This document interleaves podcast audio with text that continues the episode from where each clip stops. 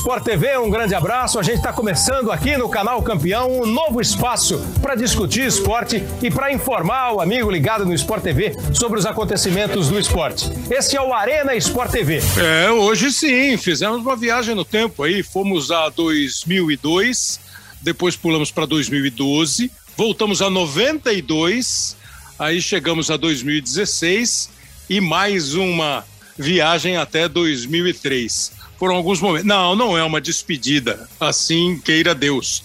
Não, nada disso. É que hoje nós estamos completando 150 episódios do Hoje Sim. Aqui no GE.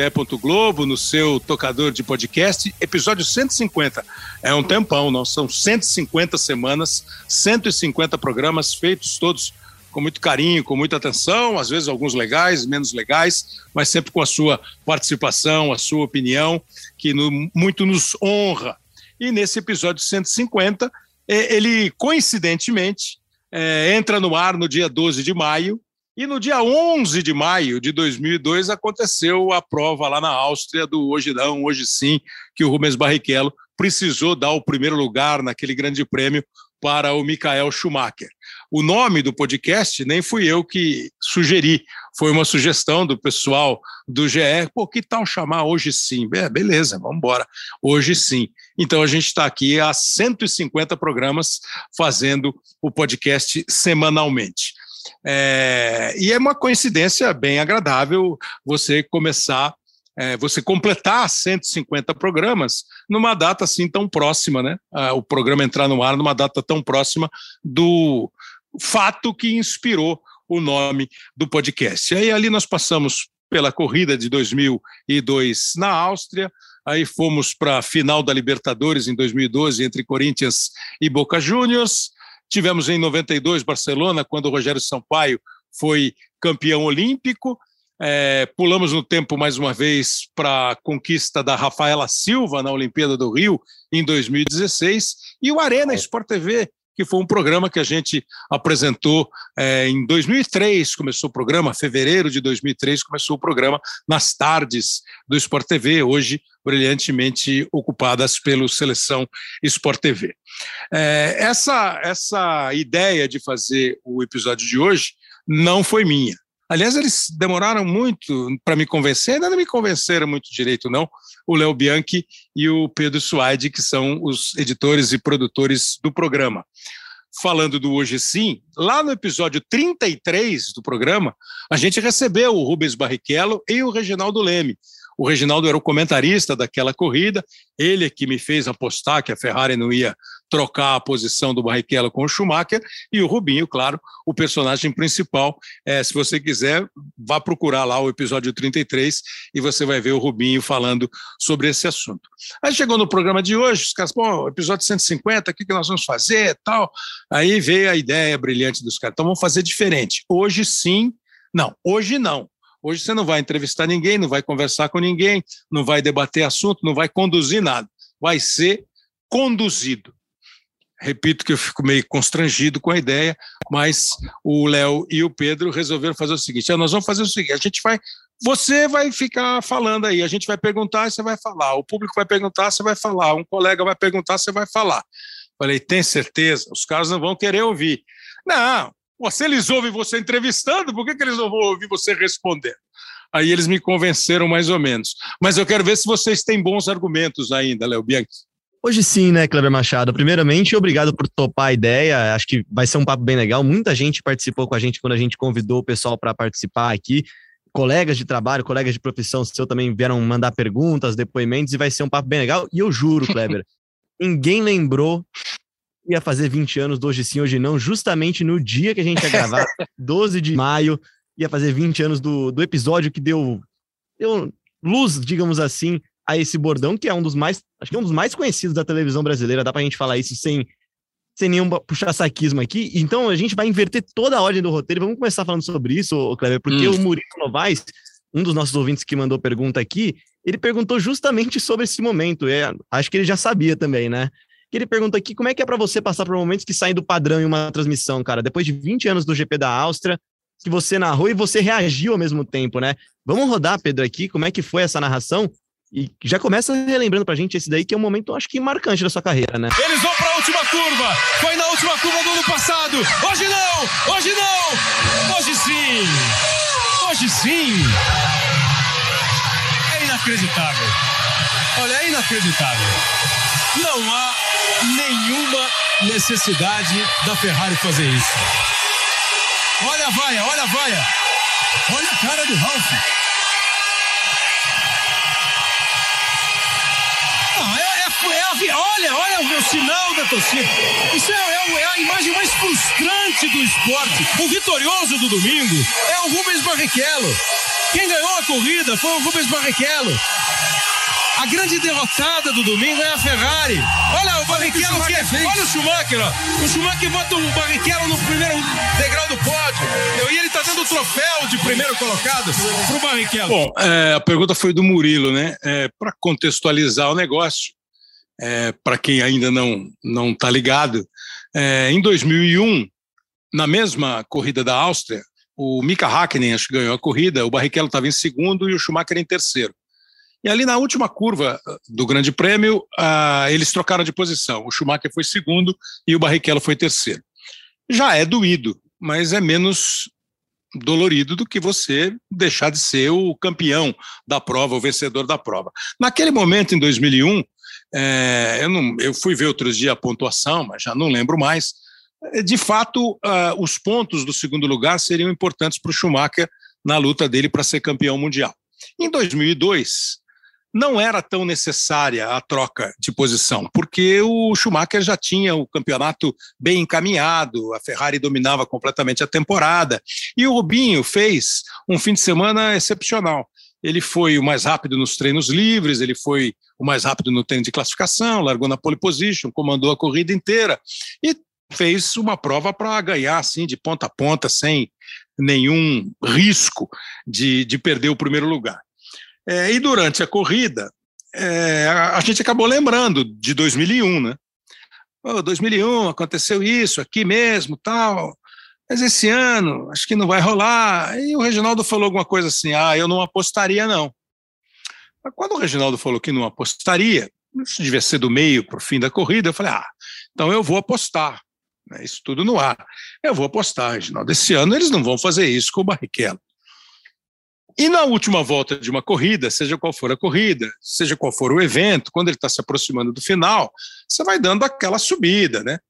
Eh, contando um resumo. Ah, é, da, do terreno, da, né? É, a gente você vai, você vai resumindo a competição tal, e vai encaminhando. Porque, pô, ia tocar a música da vitória, Barrichello ganhando com Ferrari e tal. É uma coisa, né? O tema da vitória, Barrichello, pô, brasileiro, Ferrari, Fórmula 1 de, aos domingos. De arrepiar, né? De arrepiar. Bom, Aí eu comecei a contar a história de novo. Ah, o ano passado, mas hoje não, hoje não. Aí o Barrichello freia. Estava conversando ontem com o Fábio Seixas, que estava nesse grande prêmio, um jornalista que trabalhou com a gente aqui no Sport TV, é super, é super especialista em Fórmula 1. Ele falou: pô, eu fui contar, deviam faltar uns 10 metros para a linha de chegada quando o Rubinho freou. Então, o Rubinho deixou claro que ele estava fazendo por obrigação obrigação contratual, obrigação de bom ambiente na equipe, seja qual for o motivo. E eu acho que a fase, o, hoje não, hoje não, hoje sim, vem nesse embalo. Não vai acontecer, hoje não, hoje não, hoje sim. Aí eu ainda pergunto, hoje sim? E, e eu acho que a, a frase que mais, eu acho que foi bem colocada, foi quando eu disse, pô, não havia nenhuma necessidade da Ferrari fazer isso. E a reação do público no autódromo, botando o dedo para baixo, sinal de negativo, vaiando a Ferrari.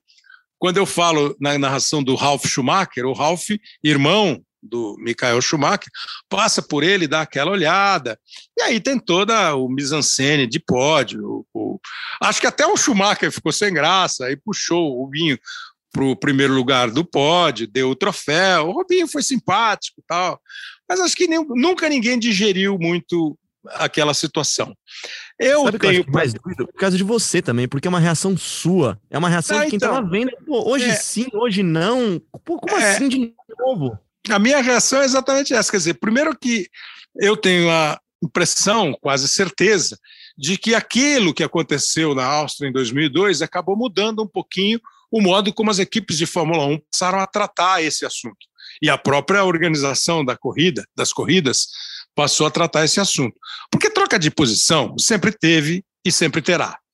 Porque um piloto que tem preferência da equipe sempre teve e sempre terá. São raras as exceções em temporadas em que você tem um equilíbrio absoluto entre dois pilotos da mesma equipe e a equipe com os cuidados para, como diz o Galvão, leva as crianças para casa, né? Não, não, não vou me inventar de eh, misturar tinta, vocês dois aí no meio da pista.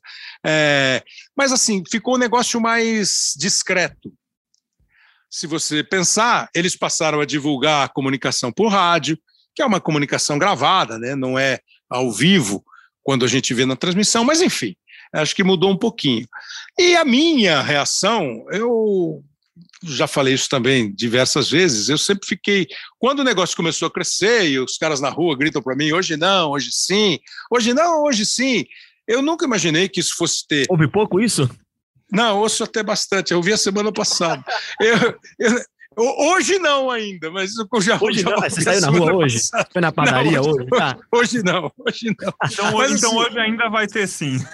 É, porque assim, é, foi uma reação absolutamente natural de quem estava contando uma história que estava terminando com um final feliz e vitorioso para o esporte brasileiro e de repente é uma frustração. Então foi absolutamente natural. Acho até que eu usei menos o bordão do que eu deveria. Mas agora, 20 anos depois, acho que eu posso usar mais sem nenhuma vergonha em transmissões, hoje não, hoje sim, de maneira, é, de maneira parcimoniosa. Usou, usou em Corinthians e Portuguesa nessa quarta-feira na TV Globo. Vai lá, Sim, Pedro, vamos voltar pro roteiro, porque senão o nosso coordenador de transmissão vai gritar aqui no ponto, Kleber. Nosso coordenador de transmissão, Cleber Machado. Kleber, bom, é, muito mais por coincidência, né? Sendo muito humildes agora do que por competência nossa, a gente teve esse, esse momento hoje não, hoje sim, dos 20 anos, né? Foi, foi, foi casado muito ao acaso. Mas eu acho que a oportunidade de fazer esse programa é muito legal. E você, muito humilde, ficou nessa. Ah, não sei se as pessoas estão interessadas em mim. Será que Eu acho. um personagem interessante? Mas, cara, eu vou te falar que lá no Twitter tem muita gente interessada em muita coisa. Os nossos. Será que já passaram daqueles oito ouvintes que você sempre fala? Talvez uns nove ou hoje, hoje, hoje talvez 12. É, assim, considerando que os meus pais, os pais do Léo vão ouvir, a gente É, aumentou um pouquinho. Mas voltando ao roteiro, e aí realmente voltando ao começo, é uma coisa que a gente. É uma dúvida nossa e de ouvintes, então eu vou juntar duas coisas em uma que é como que o primeiro Kleber Machado, o pequeno Kleber Machado, começou a se Hum. apaixonar por futebol. E o Vitor Grimaldi pergunta: quando você era criança, o que você queria ser quando crescer e quem era o seu ídolo? Então, Vitor, assim, quando eu era criança, eu quis ser um monte de coisa, né? Eu quis ser médico, professor de educação física, cantor, ator, como toda criança que quer ser um monte de coisa. Meu pai trabalhava em rádio e trabalhava na Rádio Bandeirantes e eu frequentava muito a rádio, né? A gente ia lá de domingo com ele e tal, de vez em quando. Não trabalhava no esporte, não. É, então esse, esse mundo assim sempre me foi muito sedutor, sempre me foi muito interessante, né? E aí eu comecei a trabalhar, assim, ídolo, não sei se eu tinha ídolo, se eu tinha... Eu tenho pessoas que eu admiro, né? Eu gostava, eu gostava de música, eu gostava da Jovem Guarda, eu gostava do programa do Roberto Carlos, da Jovem Guarda. É, eu achava o maior barato aquilo lá, entendeu? É, e aí, assim, você começa. Meu pai morreu, eu era muito molequinho, tinha nove anos de idade, então nem, nem tive chance de conversar com ele sobre questões profissionais. O futebol, é, ele me levou para o primeiro jogo. é, a gente tinha, meu avô tinha um apartamento em São Vicente, ali Santos São Vicente. Aí um, um sábado ele me levou para ver um jogo na Vila Belmiro, um Santos e Ferroviária, em 69. Pô, eu, tava, eu fui lá, eu não sabia nem o que estava acontecendo, mas sabia lá que o Pelé jogava naquele time, mas era muito molequinho. A Copa de 70 é, na verdade, a inspiração maior para você se é interessar de por ano, futebol. Kleber, mesmo? Oi? Você é de que ano? Eu sou de 62. Então você tinha oito anos É, na de 70. Eu tinha, tinha oito anos na Copa de Ainda 70, já. tinha feito oito anos. Então, assim, é, eu, eu, a partir da Copa de 70, eu passo a me interessar por futebol, ler revista Placar, comprar uniforme de jogador, é, acompanhar futebol, ouvir no rádio, ir em estádio e tal.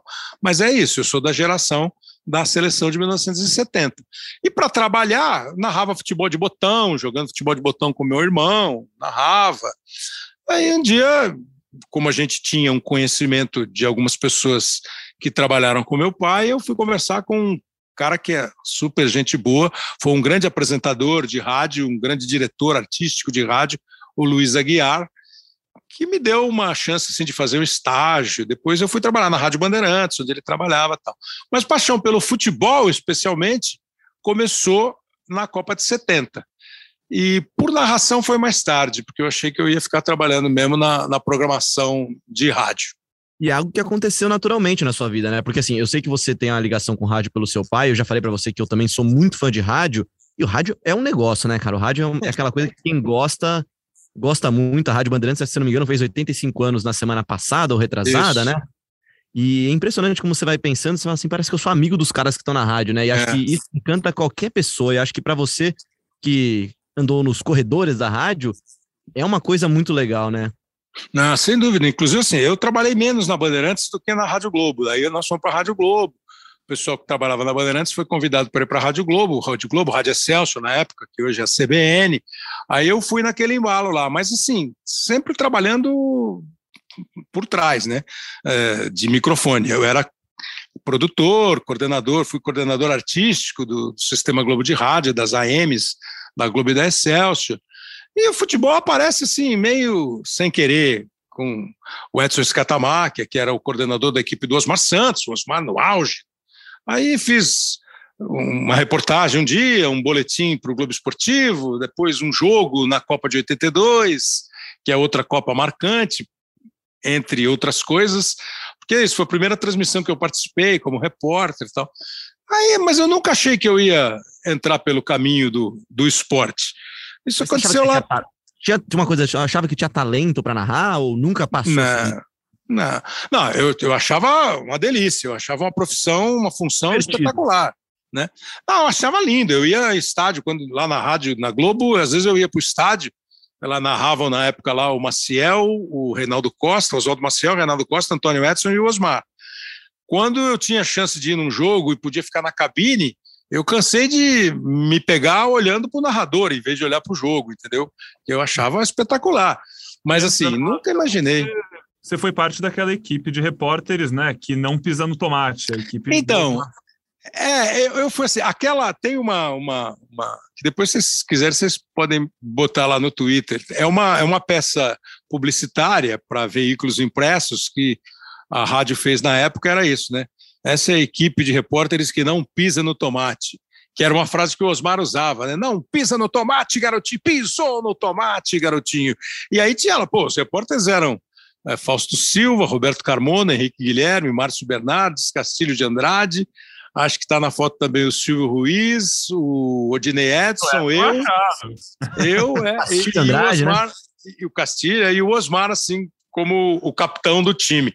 Aquilo foi uma, uma, uma delicadeza da rádio para comigo, porque eu é, trabalhava é na programação, bom, né? entendeu? Ah, mas é eu trabalhava... bom. O pôster é maravilhoso. Um jovem. Ah, não. A, a peça ó, vou postar depois é, tinha, mas é um cabeludo Kleber Machado, um estilo danado daqueles. E aí, Kleber, até para puxar já mais para para outro cara que não tá nessa foto aí, mas é um cara que eu sei que é importante na sua trajetória profissional, que tem aqui irmão deles nessa foto aqui, tem o Odinei, tem o Osmar, e tem o Oscar Ulisses também. A gente pediu pro Oscar gravar um depoimento. O Pedro vai soltar aqui pra gente ouvir. Pô, eu falei que... que o Fausto tava na foto? Falei, né? Falou, falou, falou. Ah, o Fausto tá. tá. na foto também. Tá aqui, tá com a cara jovem também. Tá, demais. Pode postar aqui. Tem o Roberto Carmona, que já fez hoje sim aqui com a gente também. Mas vamos é. ouvir então o recado do Oscar Ulisses, que é um amigo Oscar Ulisses, né? Alô, amigos do Hoje Sim. Kleber Machado sendo entrevistado aqui. Que bacana, que honra estar tá aqui. Perguntar pro Kleber, falar um pouco dessa minha relação que eu tenho com o Kleber, gratificante, eu sou um privilegiado. Essa relação começou lá nos anos 70, final dos anos 70, comecinho dos anos 80, quando eu saí da Rádio Globo, fui para a Rádio Bandeirantes, ele fazia o caminho inverso, saía da Rádio Bandeirantes, ia para a Rádio Globo. Mas essa relação se intensificou muito nos últimos anos. A gente sempre está junto, todo mês praticamente, às vezes mais do que uma vez por mês, nós nos encontramos em algum restaurante, boteco, com os amigos e flui uma conversa agradável, gostosa. A gente sempre conta as mesmas histórias, tem muita risada e muita teimosia, né? Porque sabe como é, né? Discutimos tudo, a pauta é extensa, abrangente, até Bíblia já entrou no meio das nossas conversas. Mas uma das coisas recorrente e que dá prazer é uma troca de ideias que sempre acontece sobre programas que, que eventualmente a gente cria para apresentar em rádios, especialmente em rádios. E o Kleber é bom disso. Eu não tenho tantas ideias, mas o Kleber tem muitas ideias, tem programas prontos, feitos na cabeça dele. E vira e mexe, isso vem na pauta, vem na nossa conversa nesses encontros. E o mais interessante é que não bastasse a explicação das ideias, a discussão dos programas, é que ali mesmo na mesa, às vezes já se faz um piloto. Então fica logo ali já a apresentação do programa. É divertido, é engraçado. E bom, os programas são bons, viu? E uma pergunta para o Kleber Machado. Eu sei muito do comportamento dele diante do microfone, porque eu acompanho a carreira do Kleber e a gente discute algumas coisas que acontecem nas transmissões por aí. Mas eu queria saber do Kleber, o que, que mais você gosta, Kleber, de fazer na transmissão? O que, que mais te agrada? Quando você se sente assim mais realizado? Em que momento? Durante uma transmissão de um jogo. Bacana, gente. Um abraço. Kleber, até. Até daqui a pouco no boteco, hein? abraço, Oscar. Oscar, e, e, é, e é bem o caminho que ele falou mesmo. O Oscar foi trabalhar na Rádio Bandeirantes em 79, acho que da metade para o fim de 79. O Oscar tinha trabalhado na Jovem Pan, foi para a Rádio Globo quando o Osmar foi, é, e o Oscar estava se destacando como narrador jovem e tal. É, e, e, e, o Alberto Curado, junto com o Darcy Reis, o Curado era o diretor artístico da rádio, o Darcy Reis era o diretor de esportes, eles levaram o Oscar. Eu nunca esqueci quando, nunca esqueço, o Curado falou, pô, estamos trazendo aqui um narrador novo. Quem é, Curado? É o Oscar Ulisses. Pô, ele é uma metralhadora. Dizer, metralhadora era o cara que narrava rápido, tinha ritmo, e o Oscar era isso mesmo. É, e naquela época criou-se um programa para o Oscar apresentar a Bandeirantes tinha uma programação de manhã, que às 10 horas entrava um programa chamado As Mais Mais da Bandeirantes, e ao meio-dia entrava o Jornal do Meio-Dia, que substituiu o Hélio Ribeiro, que tinha saído. Tal.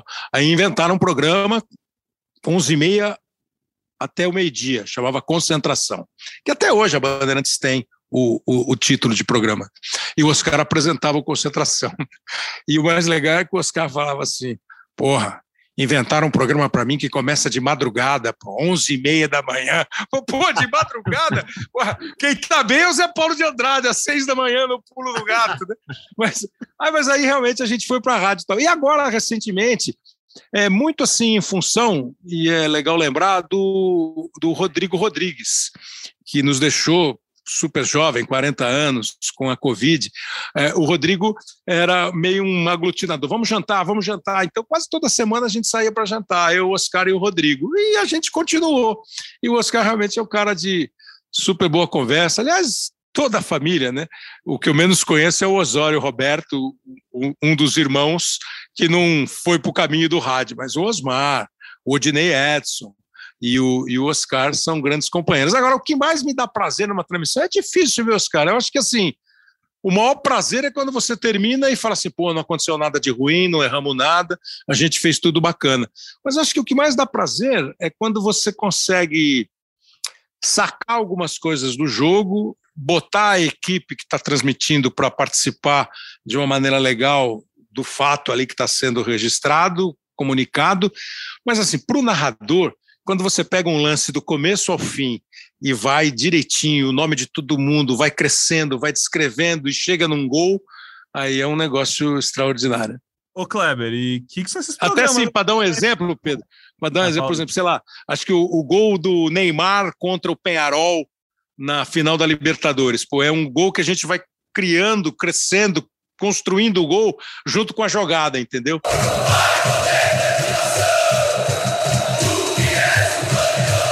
E é isso aí, tem que partir. Boa bola do Ganso pro Arouca, tentou o drible, ficou na cara, rolou pro Neymar, pode bater de primeira.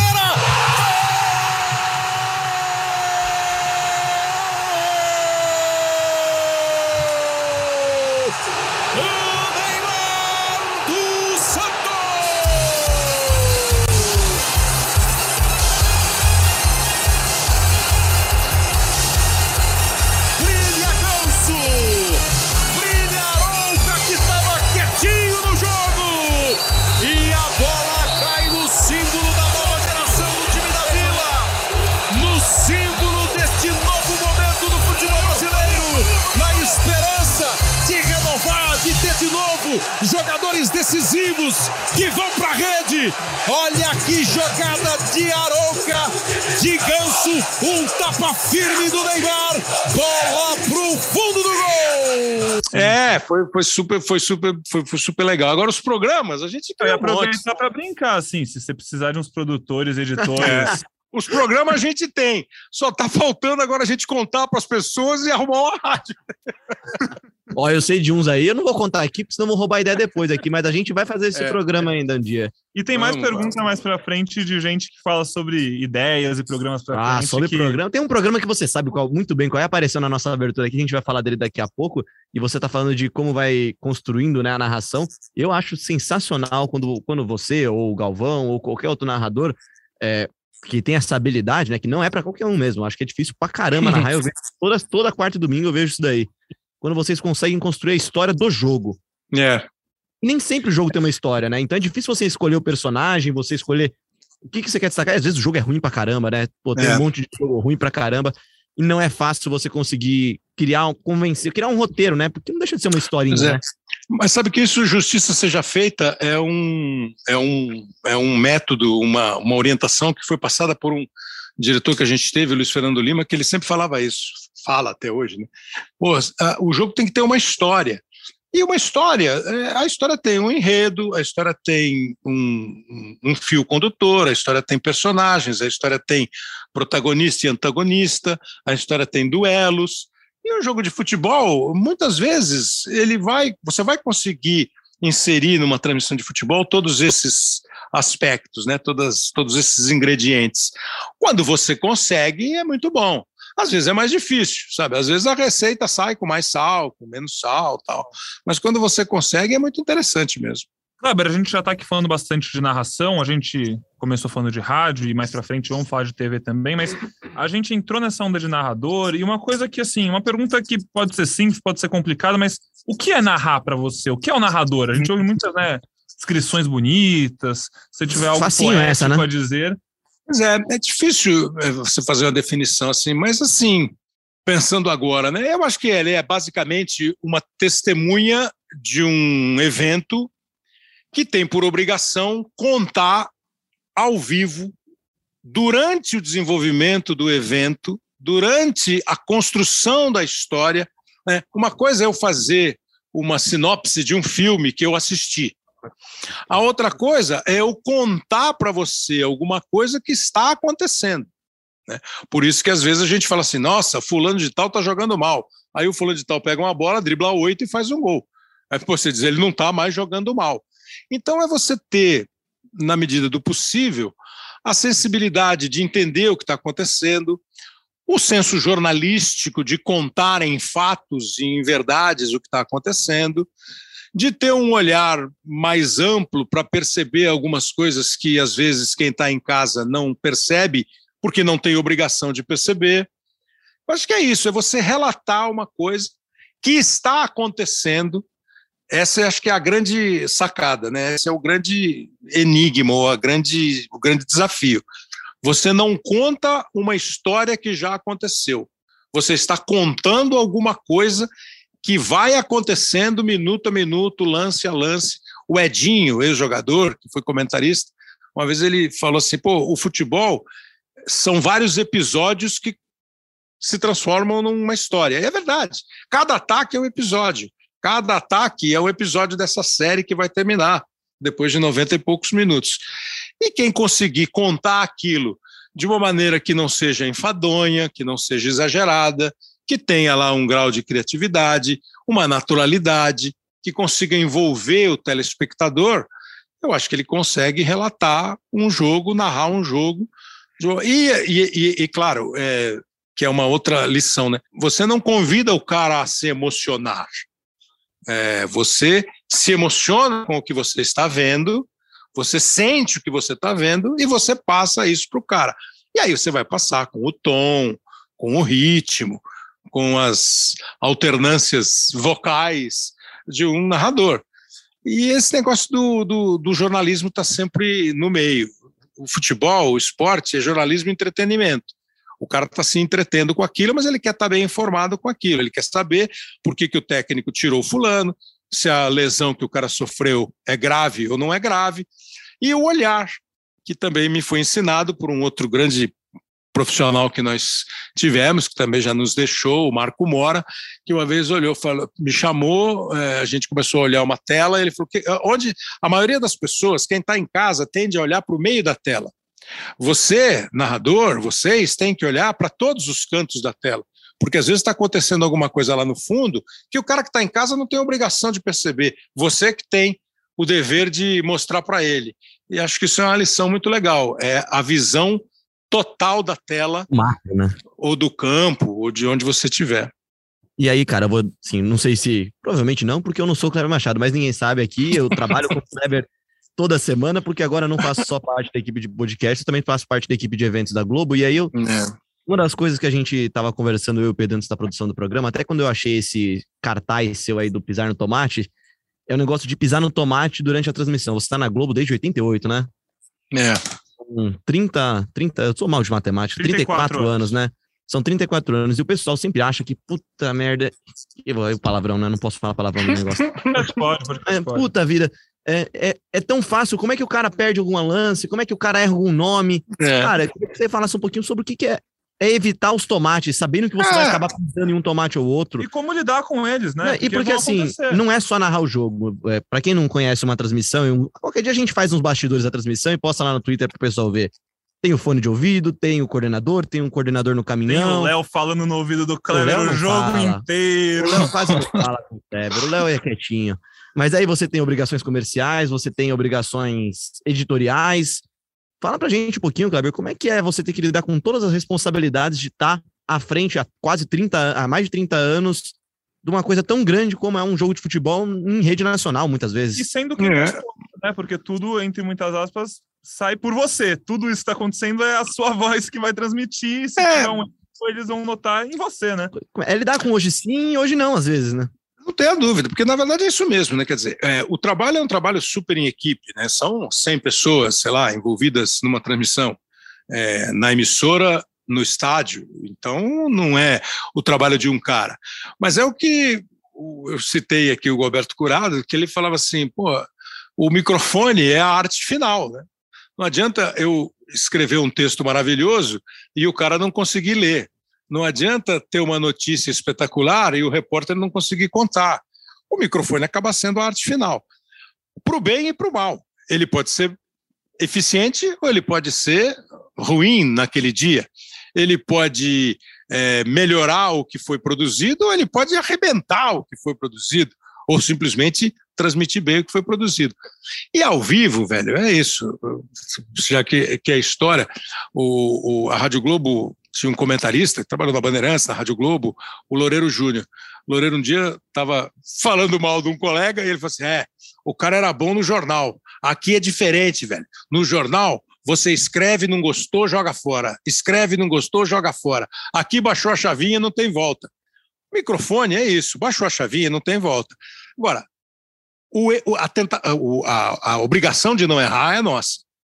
A vontade de não errar é nossa. O erro acontece. De errar, né? Lógico, lógico. Imagina, é, é, eu é, quero... é complicado. E você, te, você entra no jogo, por exemplo, você vai entrar num jogo Português e Corinthians, um São Paulo e Cuiabá do final de semana. Você pode entrar com 20 milhões de histórias na cabeça. Se o jogador entra e faz um gol contra no primeiro minuto, depois acabou. vai lá e faz um golaço, acabou. Já mudou a história do seu jogo já. E, e, você tem que, e você tem que ser, naquele momento, você, o narrador e a equipe toda, é, alguém vai te dar um toque, um alô, você tem que ser um roteirista muito rápido para mudar a história. A história era o fulano de tal, o jogo que valia tal. Aí a história se transformou num sujeito que foi vilão e depois herói. História prática. Santos e Nacional é, do Uruguai, Libertadores da América de 2003. O Santos está jogando com o Nacional na Vila e precisava ganhar o jogo. O Fábio Costa falha e o Nacional faz um gol. Pô, o Fábio Costa era o vilão. O Santos consegue empatar e leva o jogo para a prorrogação, para o pênalti. O Fábio Costa pega um, dois pênaltis. O Fábio Costa virou herói. Que, assim, poucas profissões se dão oportunidade de ser herói e vilão na mesma jornada de trabalho. O Fábio Costa aquele dia foi, né? Se alguém tivesse, não, é outra área da nossa profissão, mas se alguém tivesse ali no meio do jogo selecionando a foto para ser a capa do jornal do dia seguinte, ia ser pois chorando, é. mas acabou Pois sendo é. ele ovacionado. E, e é o lance do craque do jogo, por exemplo, que a gente sempre conversa entre os nossos cafés aqui, né? Que, que é isso, tem um craque, tem um vilão, tem, não tem, e é um exercício de humildade, de humildade também, acho que sua e da equipe que tá por trás, de entender que a gente não controla absolutamente nada do que acontece dentro do campo. Claro, porque você, você não pode adivinhar, você não pode querer que o técnico faça o que você quer. Jogo, às vezes você diz, pô, ele podia ter passado a bola ali na esquerda, ele passou na direita, mas foi uma decisão dele. Ele vai ter o ônus e o bônus da decisão que ele tomou, né? E é isso mesmo. O, o, o, e o erro, primeiro assim, assume o erro, né? Se você percebeu que você errou, assume o erro. Se você trocou o nome de um cara, você assume o erro. Se você deu uma informação errada, corrija a informação. Eu sei que o público, alguns, algumas pessoas do público são muito exigentes e não permitem o erro. Acham que todo erro não é gafe. né, Clever? Eles são É, perfeitos. não, não, assim, é que, é que, Mas, é que é, na mas é, verdade, você, é, é a mas vidraça, né? Você é a vidraça. não, é que em casa você não erra mesmo. E quando você erra em casa, ninguém sabe, né? Se o, eu estiver vendo um jogo e o narrador falar Pedro, O eu falo, não, é o Léo. né? É, não, não é o Pedro, é o Léo. E, na- e era o Pedro mesmo? Porra, ninguém sabe que eu errei, né? ninguém sabe que eu errei. E, e é assim mesmo, quer dizer, não tem muito, não tem muito, muita escapatória. A tua obrigação é não errar. Agora, errou, corrige. Faz errou, parte, corrige. E essa do, do- vocês estavam falando de herói e vilão. Uma, uma vez é, foi convidado o Doc Comparato, que é um escritor, roteirista, cara conhecido, fez grandes trabalhos é, escritos e para televisão, e ele foi dar uma palestra assim sobre isso, sobre roteiro. E era isso, ó, o jogo, um- o esporte, como uma novela, tem o vilão e o mocinho, tem a moça boazinha e a moça malvada, tem o, o, o, o, o centro, o núcleo do bom humor, tem o núcleo da tristeza. É isso aí, um- uma competição esportiva é isso. E deixa eu te falar uma coisa, então a gente tá falando de tomate, de pisar no tomate. Tem um tomate que acho que você deu uma pisadinha, só que Hum. um baita de um molho que serviria um restaurante italiano, Caraca, Léo, você... que é o, o Qual é a cantina? popular. Olha, ah, não posso falar cantina, que senão eles não vão pagar a gente aqui, né? Mas É. você sabe qual que é. O- e o, o óleo romarinho, cara, conta pra gente aí. Eu sei que você falou um milhão de vezes isso, mas vai fazer 10 anos daqui a Não. pouco tempo desse- episódio. E é, É. um belo um exemplo do quanto é difícil as, as obrigações que você tem numa transmissão, né? O Olho Romarinho foi lá na, na Bomboneira, né? Primeiro jogo entre Boca e Corinthians, na final. O Boca estava ganhando de 1 a 0 e o Romarinho empatou o jogo. Ele entrou e empatou o jogo. Que, aliás, é outra que eu perco. Essas eu posso. Você já está fazendo quanto você falou? 20, eh, 20 Ah, anos? vai fazer 10, 10 né? anos. Vai fazer 10. Vou 10 procurar aqui anos. quando vai fazer certinho, Foi- mas não- foi Não, 10 2012. anos, foi 2012, 2012, 10 anos. Essa é uma que eu- 27 de junho. É isso Essa é uma que eu devia usar de vez em quando, né? Num jogo. Olha o fulano! Pronto, ficava olha o Romarinho, olha o Ah, fulano. dá tem, um, tem um cara do Fortaleza que te ajuda muito nisso, né? Todo jogo O Romarinho, tem um olha o é eu- Romarinho. Não, mas tinha que usar mais, não olha os outros caras. Mas assim, é, aquilo foi isso. Eu estava olhando alguma coisa, alguma anotação, lendo alguma coisa, sei lá, e acho que dá um branco assim na transmissão, dá um momento de silêncio. E o Caio Ribeiro, que estava comentando o jogo, acho que estava eu, ele e o Casa, o Caio dá um tapa na minha perna, quando eu olho para o campo, o Romarinho estava quase fazendo gol. Só deu para falar, olha o Romarinho. E gritar gol. é. Olhei e gritei. Mas você foi bem, você foi bem. Você foi rápido pra caramba, cara. Isso é muito difícil, né, cara? E aí é uma pergunta do Bruno Essa é uma que os caras falam também aí na rua. Olha o Romarinho! e essa é uma pergunta do Bruno Pires e também o Murilo também perguntou aqui pra gente sobre episódios que saem do padrão de uma transmissão, né? Que aí ele cita o exemplo da Áustria e é meio que narrar e reagir ao mesmo tempo, né? Você É. tá Que- reagindo. Que eu acho que é isso mesmo, entendeu? Eu não sei nem se sai do padrão. É, acho que o padrão é você transmitir Padrão aquilo não tem ali padrão. atento. É, não tem, tem padrão, sim, claro, Pronto tem obrigações, é coisa. isso. É o padrão, Mas, né? é, mas de vez em quando tem umas, tem umas desviadas, não tem? Você não vê programa que tá na cara que o cara tá fazendo um improviso, lá quem vê a escolinha do professor Raimundo Velha, tem hora que tá na cara que o Chico Anísio saiu do texto e quebrou todo mundo. Os caras dão mais risada do que das piadas. E a gente está falando de improvisar, e você falou agora há pouco sobre, além de ser narrador, também ser jornalista, né? Porque são coisas Claro. diferentes. E a gente tem aqui uma pergunta.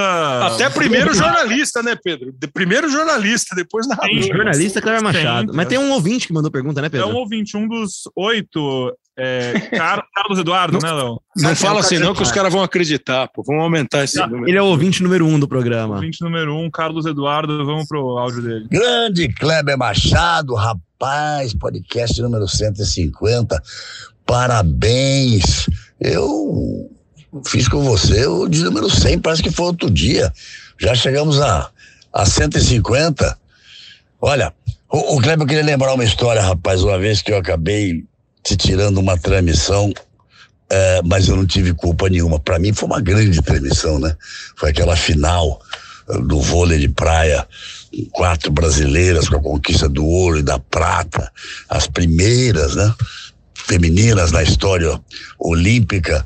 Conta direitinho aí, Cleber, porque eh, eu fazia futebol, eu ia para Miami, voltava para Atlanta, estão falando de 96, e você estava fazendo alguma coisa à noite e ia fazer na manhã do dia seguinte essa transmissão. Eu mesmo estava jantando com o Luiz Fernando Lima e com o nosso saudoso Bebeto de Freitas, e eu não tinha nada para fazer no dia seguinte. Quando chegou a notícia de um ataque terrorista em Atlanta, e rapidamente o que se faz, o que se faz, busca, busca-se informações, e o Luiz Fernando disse assim, Galvão, vai vai embora dormir, que você vai ter que transmitir amanhã, vai cedo para fazer o vôlei, porque a gente vai acompanhar isso tudo a noite toda, muito provavelmente a madrugada inteira, e o Kleber tá lá, e ele que vai comandar isso. Como é que foi, Kleber? Te tirei a medalha de ouro, te tirei a medalha. Eu não, né? O ataque terrorista. Isso. Como é que foi? Conta pra nós. Um abraço, beijo, sucesso sempre. Essa história é das boas, hein? Obrigado, Galvão. Carlos Eduardo Galvão Bueno. É, fez ele Luiz Roberto o centésimo episódio aqui. Faz parece que foi outro dia mesmo. Ah, então, é assim, é, eu, eu não lembro muito assim das datas, mas isso que ele está falando é fato, né? O, eu narrei a semifinal. O Oliveira Andrade, que era um outro narrador da equipe, o Oliveira narrou o jogo da Mônica e da Adriana. Elas ganharam a semifinal. E eu narrei o jogo da Sandra e da Jaqueline. E elas ganharam a semifinal. Então a final era Brasil e Brasil. Brasil garantindo medalha de ouro e medalha de prata. A Sandra e a Jaqueline ficaram com o ouro, a Mônica e a Adriana com a prata. É, a primeira medalha olímpica feminina do Brasil. E naquele ano ainda o basquete foi medalha de prata também, o basquete feminino e tal. Mas esse do, do, do atentado o, o, os Jogos de 96 foram os Jogos dos 100 anos das Olimpíadas Modernas. Né? As Olimpíadas Modernas começaram em 1896. Em 1996, é, centésimo, centésimo ano dos, das Olimpíadas Modernas. E ia ser em Atenas e acabou indo para Atlanta tal, e a gente estava em Atlanta. E eu, e eu fazia um, uma entrada no Jornal da Globo à noite. Eu lá em Atlanta, e na época acho que a Ana Paula Padrão apresentava o Jornal da Globo e a gente conversava ali. E aí foi saindo da televisão, era quase uma hora da manhã. Quando a gente estava saindo do centro de imprensa, dois companheiros da engenharia, o Alves e o Uribe, vinham correndo da rua para dentro. O que vocês estão correndo agora, uma hora da manhã, fazendo Cooper dentro do, do IBC, pô? pô não, estourou uma bomba no parque o parque era o Centennial Park, o Parque do Centenário, era que era próximo. ali colado no IBC, ali do lado. Aí estourou uhum. uma bomba, a gente voltou. Pô. Lembro, estava eu, uh, o Luizinho, estava o Barbosa e estava mais uma colega nossa que já, que já faleceu até. E, e, e, a gente voltou e começou a entrar. Eles começaram a ouvir as emissoras americanas, eles começaram a ligar para os repórteres que estavam na rua e os caras começavam a, a, a entrar, a fazer é, boletim, enfim. Foi tudo assim no improviso. Tanto improviso que o César Augusto, repórter, estava ali, foi para a mesa de corte e virar diretor de TV, porque estava todo mundo indo embora. Eles reabriram o canal com o Rio e a gente começou a fazer a, a madrugada inteira, entendeu? A época foi um não tinha celular assim. para você entrar da rua é. de qualquer lugar, né? Era uma não, operação mais complexa. Não, tinha, né? celular já tinha, né? A gente ah, não, já tinha celular. hoje, né? Que você pegava não. lá, faz um vídeo e acabou, né? Nada, não. O cara entrava, o cara entrava por, por, por celular mesmo, ele entrava fazendo, fazendo, fazendo boletim como faz no rádio. Mas aquilo, uhum. isso, por exemplo, é aquela história do jornalista que está ali e tem que tocar, tocar o rolo, né? Sempre pronto para a luta, né, Kleber? Pô, então, continuando a nossa sequência de roda viva aqui, né, trazendo mais colegas de profissão aqui, a gente trouxe também de outro cara que trabalha bastante com você, outro dos que fala bastante na sua orelha, esse cara aqui. Eu sei que ele fala bastante na sua orelha. Vamos ver se você gosta da pergunta dele. Fala galera do Hoje Sim, tudo bem? Aqui falando o Marton Filho, produtor executivo do Grupo Globo. Trabalho rotineiramente com o Kleber. Antes de mais nada, mandar um grande abraço e os parabéns pelo episódio 150 ao Kleber e toda a produção. Que venham muitos mais e a gente possa curtir. Clebão, aproveitando, por favor, eu queria saber qual aquele momento, a tua narração, aquela que você guarda com mais carinho, que você, quando lembra, você se emociona e fala: puxa, essa história eu contei e vou poder lembrar dela pro restante da minha carreira, por toda a sua vida. Grande abraço de novo, um beijo a todos, Valeu. E você sabe que essa daqui é pergunta também de ouvinte, também. O é. Rodrigo mandou aqui pra gente. Teve mais gente que mandou aqui. E essa é uma pergunta que todo mundo deve te fazer bastante, né, cara? Se tem, não sei se é a sua favorita, mas talvez a que mais te emocionou. Tem é, uma? É, é, difícil responder, é só, só lembrar, eu falei, era, era, no dia da bomba lá, né? Era o Luizinho Nascimento, o João Barbosa e a Sueli nós três, nós quatro estávamos saindo para ir embora e aí a gente voltou e, e fez a cobertura. Mas é difícil, Martão, assim, e, e, e vocês têm curiosidade. São, é, às vezes, não é nem uma transmissão que você faz, é um evento que você vai.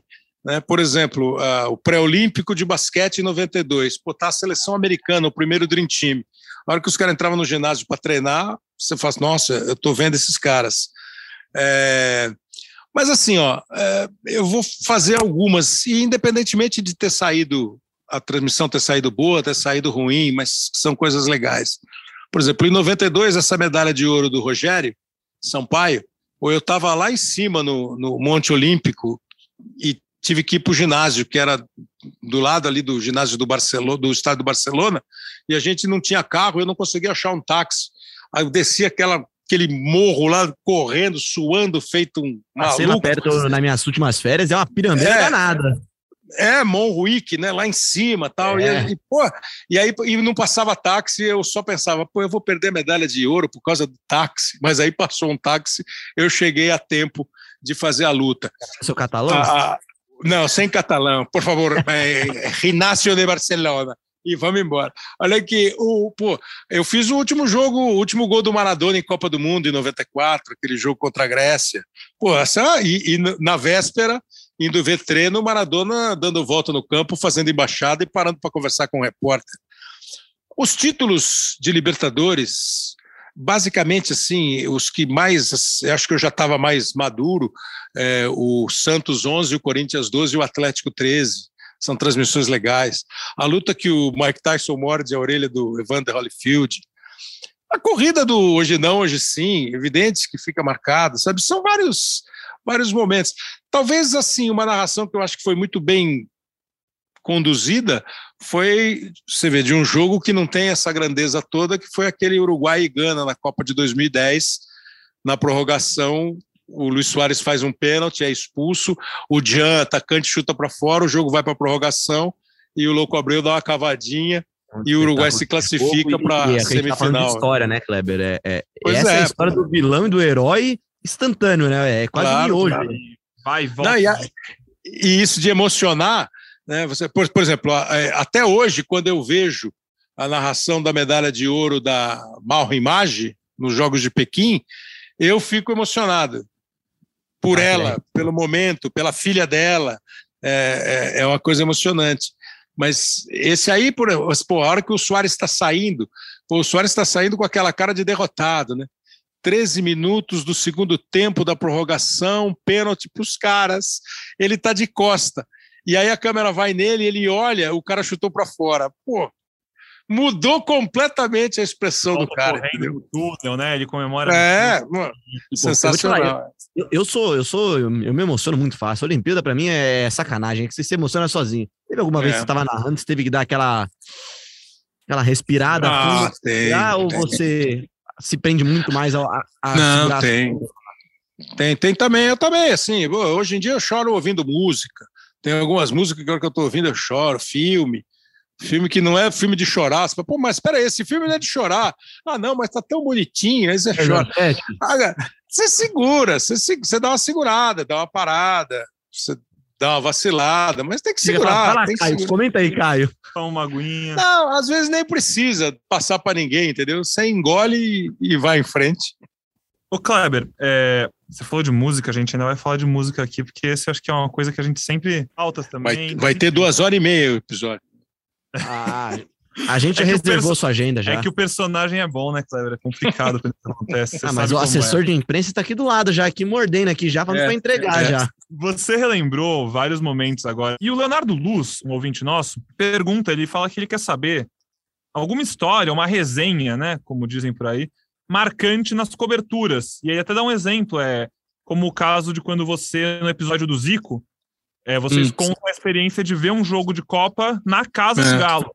Então, assim, que, que experiências que você teve. Lá no Japão, né? Não, é, aquelas, é, não é no Rio. Aquelas que você olha e fala: caraca, olha o que eu vivi, meu Deus do céu. Aquela conversa que você teve com um cara que você fala: meu Deus do céu, como eu tô sentado no sofá trocando uma ideia com essa pessoa. O Maradona dando uma embaixadinha. É, esse é. tipo de Não, é, isso aí, isso aí, esse, esse do Zico foi um espetáculo, foi no estádio lá na cidade onde o Zico morava. É, o Falcão estava comentando o jogo. Aí eu fui sair da sala de imprensa e fui para o estádio, o Falcão me chamou, ele estava num cantinho, ele e o Zico conversando. Aí falou assim: ó, o Zico está marcando aqui para a gente jantar, o Cerezo vai junto. Pô, aí estava na mesa Falcão, Cerezo e Zico. E estava eu, Zé Roberto Reit e os dois japoneses, o Taka e o. É, vou lembrar já de daqui a pouco, o Taka era um deles, e, e o outro é Kawasaki. Eles estavam lá, a gente tava, pô, aí eu tô olhando, pô, eu tô jantando aqui com o Zico, ver jogo na casa do Zico, na, na Copa também, Brasil e China em 2002, o Taka era amigo do Zico na época, ah, vamos lá na casa do Zico ver o jogo, falei, que isso, como assim ver o jogo na casa do Zico?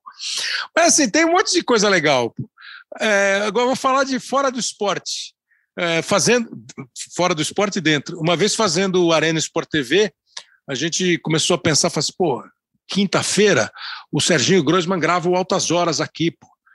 Pega um cara de música que vem aqui fazer fazer o programa e vê se não arrasta o cara lá para ele fazer um bloco com a gente e tal. Então foram dois assim. Um entrou Samuel Rosa com Milton Nascimento. Aí eu olhei para o Milton Nascimento e falei assim: Pô, quer dizer, então que você existe mesmo, né? você existe mesmo, Milton Nascimento. E o outro entrou no estúdio, invadiu o estúdio assim, me chamou pelo nome, o Erasmo Carlos. Falei, ah, que isso, Erasmo Carlos não tá me chamando pelo Erasmo, nome. Pô, o Erasmo Carlos, tá não dá, não dá. Aí, aí, essas coisas são legais, entendeu? Às vezes até mais assim, fora do, fora do futebol, dentro né, do esporte, mas por causa do é esporte. É engraçado isso, cara, porque o pessoal, Pô, assim, fui ver, olha, fui, muito... ver um, fui ver um show, fui ver dois shows que eu fui ver um do Léo Jaime. O Léo Jaime lá do palco olhou para mim e fez uma, tipo, um, tirou um chapéu assim. Eu falei, ah, que isso, Léo Jaime. Ah, devendo uma participação pra gente, Léo Jaime, hein? Era, é, então e o Erasmo cantando um dia, um show do, legal do Erasmo, ele juntou dois shows, aí, ele lá no palco, tal, ele olhou para mim e falou assim, aí fulano, tá gostando? Eu falei, ah, que isso, eu vou embora. Essas coisas são de chorar mesmo. É, e você sabe que deve ter muita gente que, que, que olha assim e fala assim, pô, eu tô sentado com o Cleber Machado também, e que, e, que aí é o, outro, é o outro lado, é. é o outro lado também. Mas enfim, vamos seguir o barco aqui, que você já deu até um gancho aqui. Você falou do Arena, cara, e. Quando o convidado é bom é assim, né, Léo? O cara, sem ler o roteiro, já dá o gancho. Já, já deu gancho, já deu gancho. Eu tô de estagiário aqui desde 2017, né? Então, toda vez quando você chega aqui, você vai ouvir um monte de história, um monte de coisa. Não, ah, quando é meu tempo, né? Todo mundo, sem exceção, fala do Arena, que era um programa, é, é o, o pai do Seleção Sport TV, vai, é o percursor do, Sport, do Seleção Sport TV. E na que nossa era, vinheta de abertura teve a que tava lá, tava lá, primeiro programa. Primeiro programa, é. Primeiro programa. E esse programa era feito aqui em São Paulo, né? Tinha uma parte aqui em São Paulo aqui e com o apresentador Kleber Machado. E esse programa marcou uma geração de estagiários que todos, sem exceção, passavam lá e acabavam passeando também e aprendendo bastante com o Kleber Machado. A gente trouxe um, um dos produtores aqui, um dos caras que passou por esse programa, que aprendeu bastante e que está até hoje aqui com a gente aqui. E daqui a pouco a gente fala sobre Arena, sobre esse lado apresentador do narrador Kleber Machado. Fala Kleber, e aí, tudo bem? Gui Pereira aqui, um abraço para você, para todo mundo que está acompanhando o Hoje Sim. Estou muito feliz em estar aqui para falar sobre o quanto eu trabalhei, trabalho com o Kleber. Eu fui estagiário do Arena Sport TV, com muito orgulho durante os meus seis primeiros meses de estágio na Globo. A ideia inicial era ficar só um ou dois meses e depois trocar de programa para ter novas experiências, mas eu acabei ficando durante seis meses porque eu gostava muito, eu aprendia muito, que eu guardo para mim em relação ao Arena Sport TV é que foi um período de muito aprendizado. Assim, o Arena abriu as portas da TV Globo para mim. Foi onde eu comecei a ter contato com o jornalismo esportivo, entender o que era o jornalismo esportivo, entender como funcionava a televisão e a própria TV Globo. Então, assim, eu sempre fui muito bem orientado no Arena e eu era estagiário mesmo, gente, pau para toda obra, assim. É muito legal para mim, assim, olhar para trás, ver o quanto eu aprendi ali trabalhando ao lado do Kleber. De lá para cá a coisa não mudou, assim. Sempre que eu converso com o Kleber, e, e ele me, me orienta e me passa informações, eu tento escutar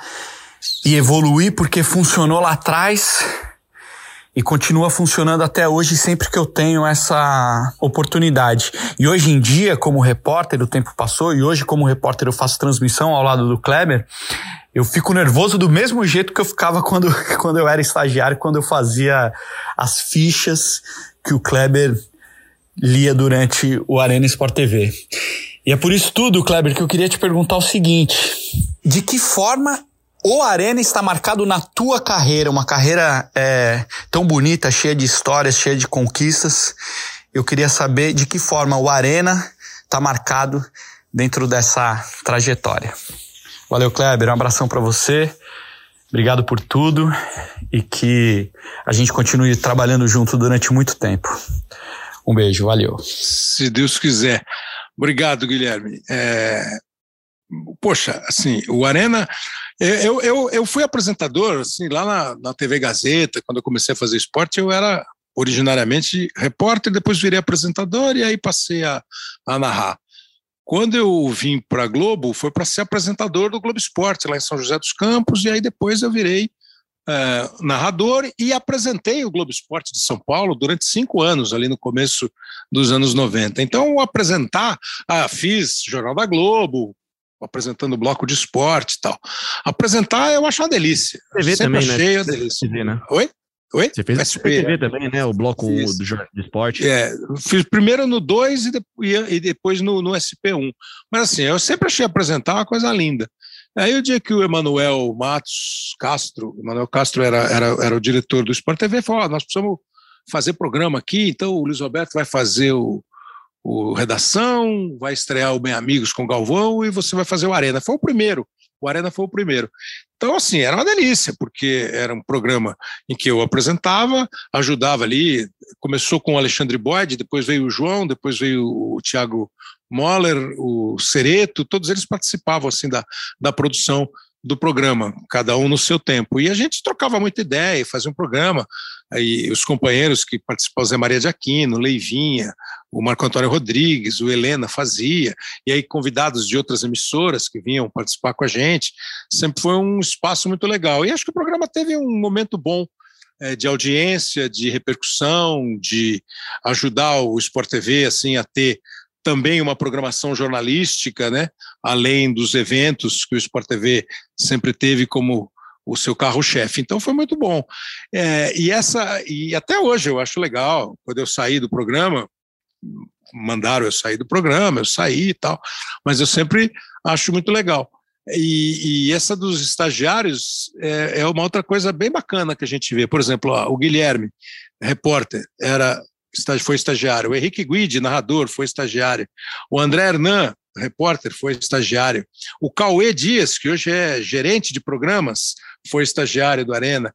E um sem número de, de profissionais passaram ali, e todos eles muito, muito dispostos a colaborar, a A foi boa, né?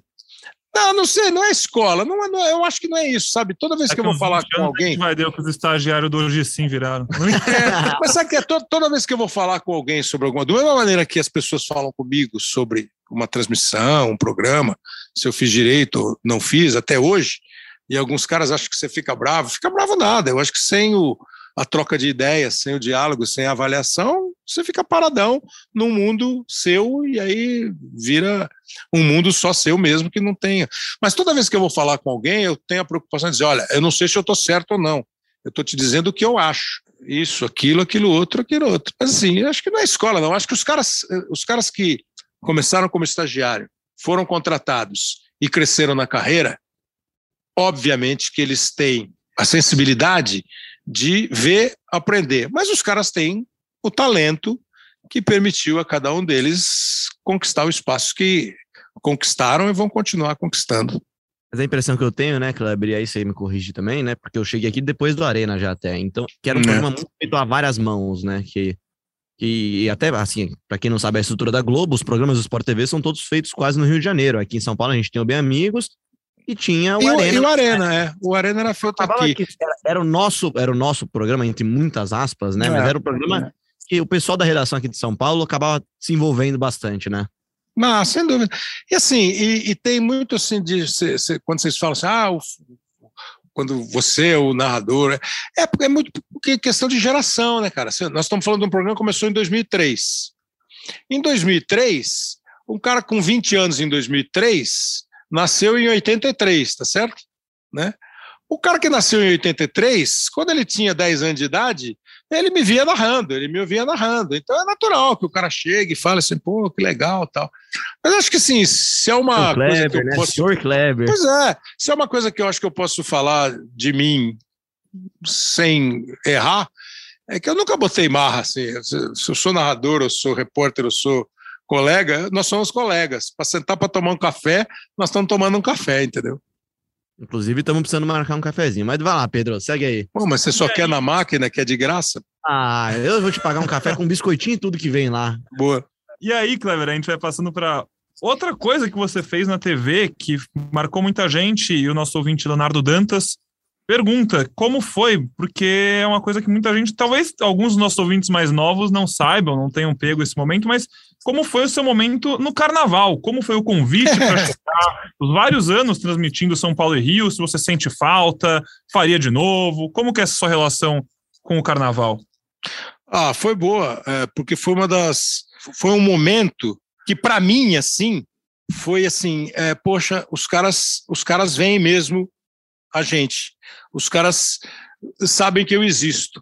Porque pô, foi em 1990 que eu fiz o primeiro. Eu tinha acabado de chegar, foi antes da Copa do Mundo de 90, quando me disseram: você vai para o Rio participar da transmissão do Carnaval do Rio. É, e eu fui fazer, não a narração da, da, das escolas, quem narrava os desfiles eram o Fernando Vanucci e o William Bonner. Eu e o Léo Batista, o Léo Batista no primeiro turno e eu no segundo, lá na madrugada, a gente fazia os intervalos de escola. Então, quando me chamaram para ir e, porra, eu lembro que a Alice Maria, que era a diretora executiva da Central Jornalismo, falou, pô, tá mandando direitinho. Eu falei, pô, que legal, né? E aí depois foi rolando, e aí eu mudou o jeito de fazer a cobertura, aí eu passei a transmitir, transmiti em São Paulo, transmiti no Rio, é, voltei a transmitir em São Paulo, e aí acho que faz uns quase 10 anos também que eu já não transmito mais. Ah, você voltaria a transmitir? Ah, a gente sempre volta para tudo quando quando, Amando, né? quando, quando vem um convite bonitinho, a gente sempre volta para tudo. É, mas assim, foi, foi super legal. E, e, é, uma, é uma, uma atividade, um conhecimento de uma, de uma atividade que é muito bacana. Quando você vai num barracão e vê os caras construindo um carro alegórico, é, construindo um enredo, é, botando um desfile na cabeça, no papel e na avenida, é, é olha, é um trabalho assim de muito talento, muito talento mesmo. Para a gente já ir no pique aqui agora, então, para a gente encaminhando para o final, Kleber, até, cara, eu queria saber uma coisa que a gente está falando de novo, voltando ao pisar nos tomates, né? Hum. Cara, como é que é você receber crítica? Porque, né, assim, não de receber na boa ou de não receber na boa. Tem crítica e crítica, né, cara? E acho que nas redes sociais hoje em dia acaba, eu não sei, é uma impressão minha, pelo menos, que as redes sociais elas acabam unificando as críticas, elas tornam mais fácil criticar. Hum. Como é hum. que você lida e como é que você recebe essas críticas? Pois é, rede social, eu fico sabendo das críticas quando alguém me conta que criticaram. Mas eu não tenho dúvida que criticam muito. Aliás, esse negócio eu fiquei, fiquei muito assim quando atribuíram ao Chico Buarque de Holanda uma declaração assim: Poxa, eu achei que eu era só amado, tem um monte de gente que me odeia. Pô, Chico Buarque, entendeu? Quando ele começou a tomar pancada também em rede social. Mas assim, a crítica faz parte, não tem jeito. Você vai num restaurante e você elogia ou critica o trabalho do garçom. Você vai num banco e você reclama ou elogia a fila que demorou ou andou rápido, quando ia ser o banco, né? E você vai, enfim, tudo é sujeito à crítica. E o nosso trabalho, que mexe com a emoção das pessoas, com o coração das pessoas, com a paixão das pessoas, evidentemente que ele é muito criticado. Acho que ela é absolutamente faz parte do jogo. Eu prefiro assim que seja uma coisa, eu gostaria que fosse uma coisa sempre baseada em, em uma conjuntura. Não é você tirar uma frase de um contexto e dizer que é uma bobagem, é uma gafe. É, não é você analisar uma audiência e simplesmente analisar sem levar em conta o horário, o dia, a temperatura, enfim. Eu, mas assim, não, não tem muito jeito, não tem muito jeito, porque assim, é, a crítica bem fundamentada, ela é ótima, mesmo que ela seja dura de você ler. A crítica só pela crítica, por uma frase, Aí é só, ela só te deixa chateado. Mas faz parte do jogo, não tem. Tanto faz parte do jogo que a gente vai fazer um jogo e diz que o cara errou um chute, entendeu? Que o goleiro levou um frango. Ele também não gosta. E Kleber, na, não na mesma linha, porque isso não é uma crítica, mas é uma curiosidade que eu tinha e até foi reforçada pela pergunta do Diego Emanuel. Você se incomoda com imitações ou você leva isso como homenagem? Ah, né, tudo, tudo depende, né, Pedro? Sim, tem, tem algumas que você percebe que é um cara que acha que o seu trabalho é legal e ele tem o talento de imitar. Tem uns que estão fazendo para desculachar. Mas é isso. É, é, é, essa é a função, ou essa é o, esse é o princípio básico de quem faz uma coisa bem humorada, né? É isso. Você vai pegar programa de humor e tá cheio de cara que é satirizado em programa de humor e deve ficar louco da vida. Mas sim, eu acho que se alguém resolve imitar alguém, esse imitado, pô, pelo menos ele despertou alguma coisa no cara, para o bem ou para o mal. Então esse imitado tem alguma atração para ser imitado. E é aquela coisa, né? A gente trabalha com futebol que mexe muito com emoções, né? Então isso acho que acaba aflorando, né, muito o sentimento de, de ouvinte, de torcedor, de telespectador. Mas enfim, vamos tocar o barco aqui. Tem mais uma pergunta aqui, é a penúltima, é a penúltima participação aqui nossa, a gente já está estourando o tempo. Vamos lá, solta aí, Pedro. Fala galera do Hoje Sim, aqui quem fala é Ian Rezende, sou coordenador de eventos em São Paulo, coordenador de transmissões, então trabalho diretamente com o Kleber. Queria primeiro parabenizar pelo episódio 150. Imagino que, como eu em transmissões, para vocês aí também é um aprendizado a cada episódio, né? Trabalhar com o Kleber é sempre um aprendizado. E é em cima disso que eu queria deixar uma pergunta para o Kleber. É, nós que somos mais novos, a gente tem muito isso do frio na barriga a cada transmissão, né? Um brilho nos olhos a cada coisa nova que a gente vai fazendo. Então eu queria saber do Kleber, que está há tantos anos na TV com narrações históricas de Copa do Mundo, de Fórmula 1, de Olimpíadas, de outros grandes eventos, o que que dá o frio na barriga do Kleber hoje? O que que faz o olho do Kleber brilhar hoje em dia? É isso, gente. Um abraço e parabéns pelo podcast. O Ian é suspeito que é, é, é bonzinho, o Ian é camarada, então quando ele fala bem, é camaradagem. Mas assim, é...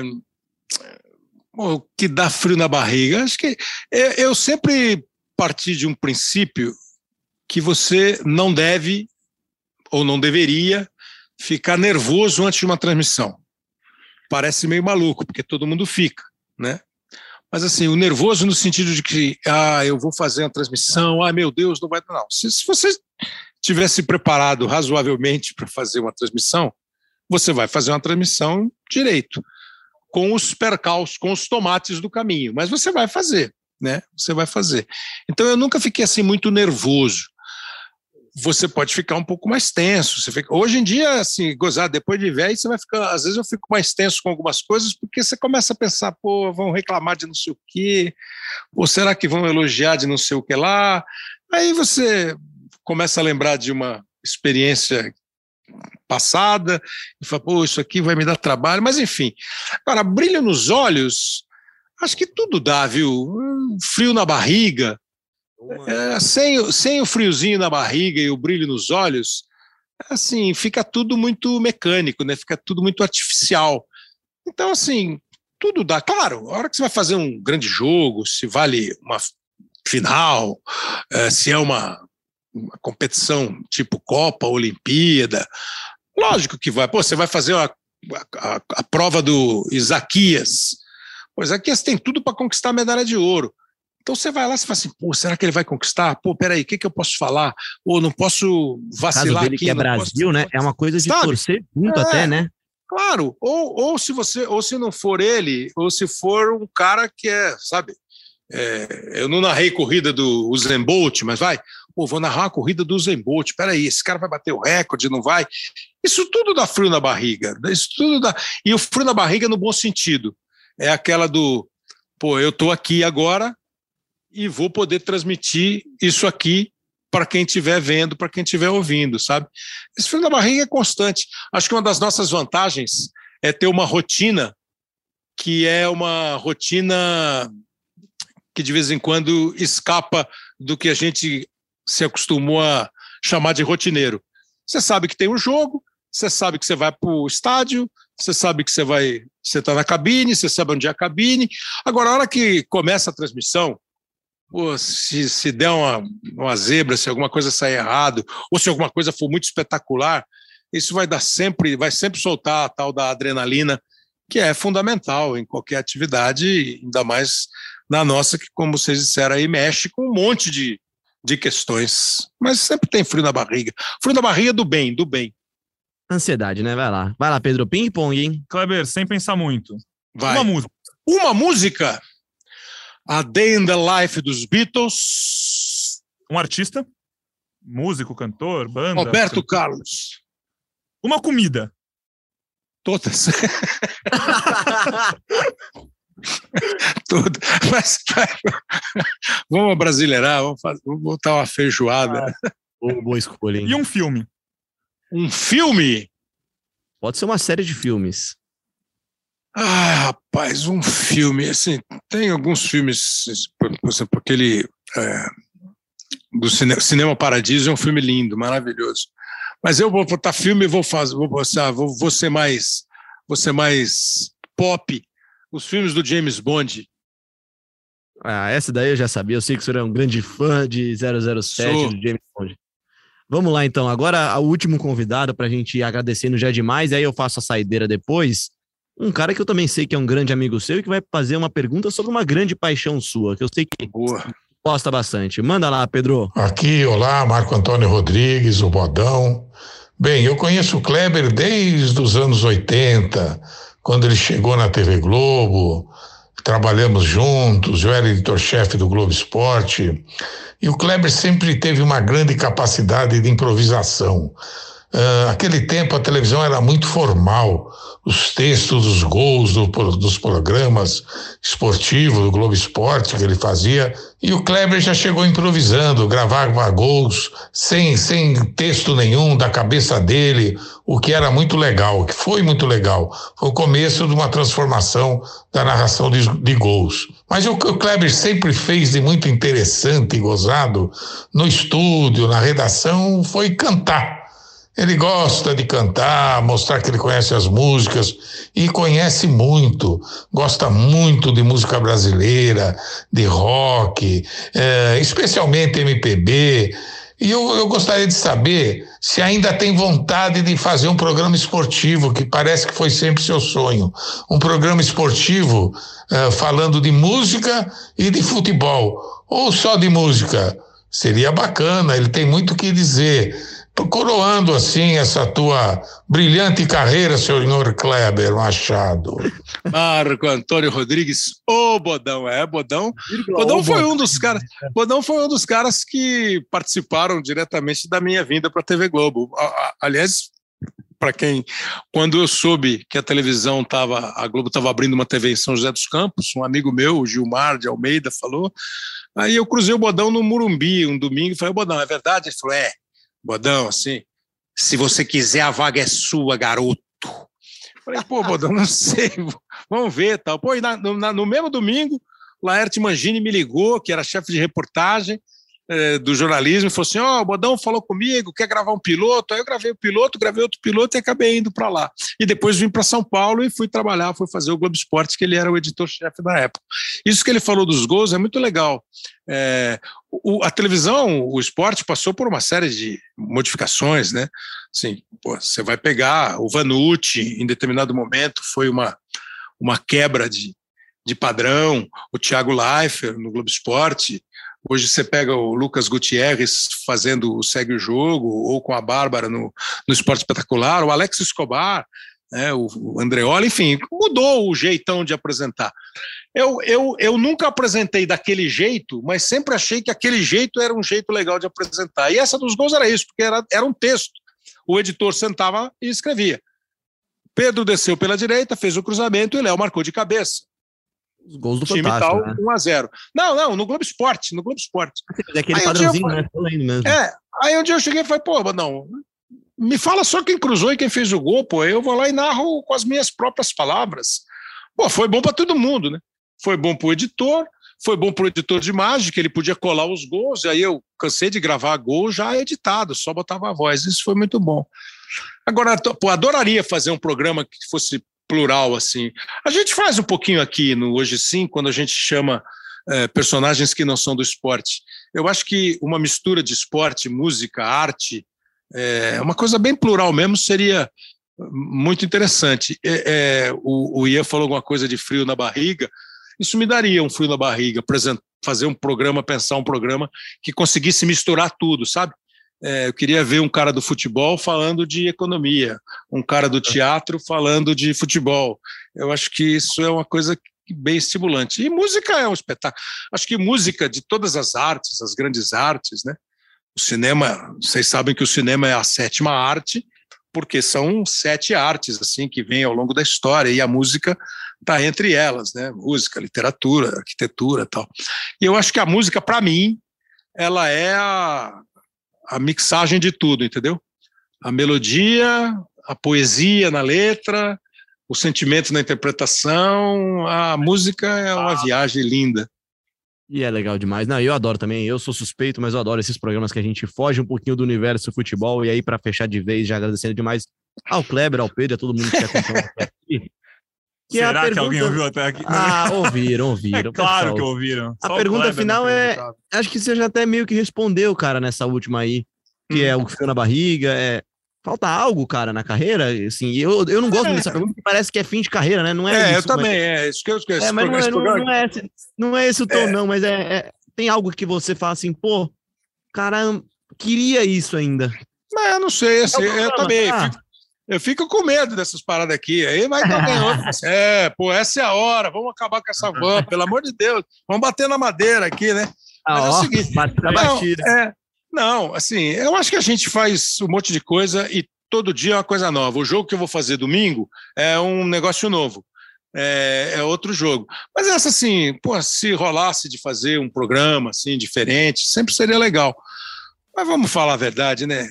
Que eu acho que é uma das coisas que a gente nunca pode deixar de ter é gratidão, é agradecimento. E entre nós aqui, né? Vai, vamos, vamos imaginar que a gente faz direitinho, que a gente teve uhum. sorte, que a gente teve oportunidade para fazer as coisas, mas a gente tem que ser agradecido pra caramba por tudo que a gente tem e tomara continue tendo aí por mais uns 34 anos, tá bom? Ah, que a gente faz de novo esse papo aqui no, no episódio 300 do podcast. Então, Bora. Então, mas foi bem gostoso, Kleber. Acho que quem ouviu até aqui gostou bastante. E é muito legal, cara, porque a gente sempre traz convidados incríveis aqui e é muito bom quando a gente traz um convidado que é quem convida as pessoas, né? A gente, eu sempre brinco com o Pedro e falo assim, pô, quando eu convido alguém, eu não convido em meu nome. Eu falo, não, eu tô convidando em nome do Cleber Machado. que moral que a gente tem com os convidados. Ah, tá não. E, e, é legal demais. Acho que quem ouviu até aqui gostou. A gente conseguiu tirar dúvidas de bastante ouvinte, trazer umas participações legais. E espero que você tenha gostado, Claro, claro a gente... Não, eu gosto. Eu espero que quem ouça goste. Eu continuo ficando tímido. Acho, acho que a gente exagera um pouco, mas não faz mal. É, mas foi assim, super legal. E essa marca de 150 episódios entrando no ar no dia seguinte dos 20 anos do Hoje Sim, foi uma coincidência bem agradável e agradeço o pessoal que participou, a quem ouviu, a quem mandou pergunta. É, esse programa que teve a apresentação, a produção e a edição de Léo Bianchi e Pedro Suede. Eu vou encerrar, tá? Que não vocês vão ficar Pode muito encerrar. saidinhos. Vamos embora, vai lá. Assume o volante agora, vai. Ensina tá a gente como é que faz. Tá terminando aqui o episódio 150. Na boa, espero que vocês tenham gostado. Juro que a ideia não foi minha, mas que tenha sido um episódio bacana para vocês. Semana que vem tem mais.